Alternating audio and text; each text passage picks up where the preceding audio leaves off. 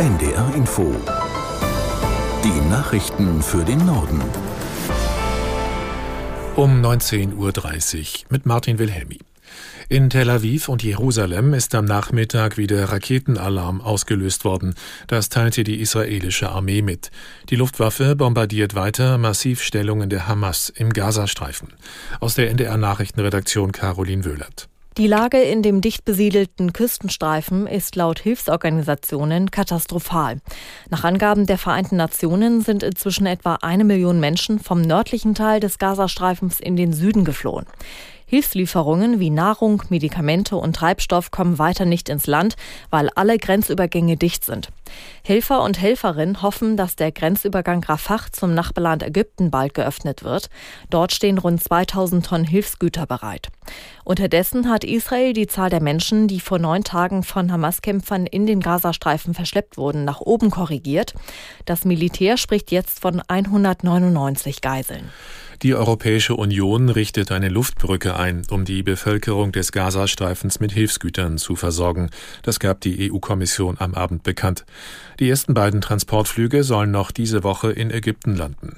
Geliefert werden demnach Notunterkünfte, Medikamente und Hygienesets.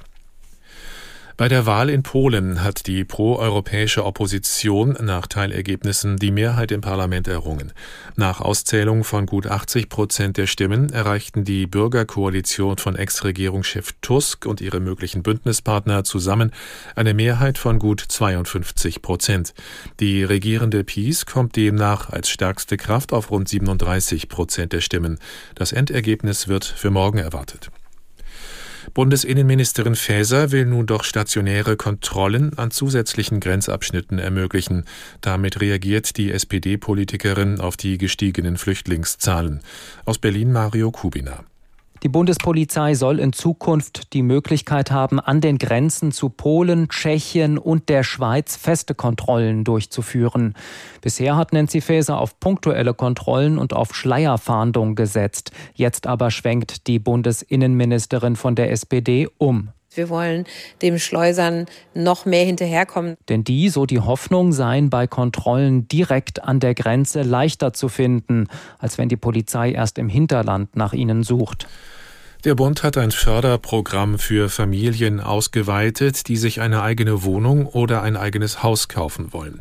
So wurde die Einkommensgrenze erhöht. Sie liegt jetzt bei Familien mit einem Kind bei einem zu versteuernden Jahreseinkommen von 90.000 Euro, 30.000 Euro mehr als bisher. Mit jedem weiteren Kind wird die Grenze um jeweils 10.000 Euro angehoben. Antragsteller können billigere Kreditzinsen für einen geplanten Neubau oder Hauskauf erhalten.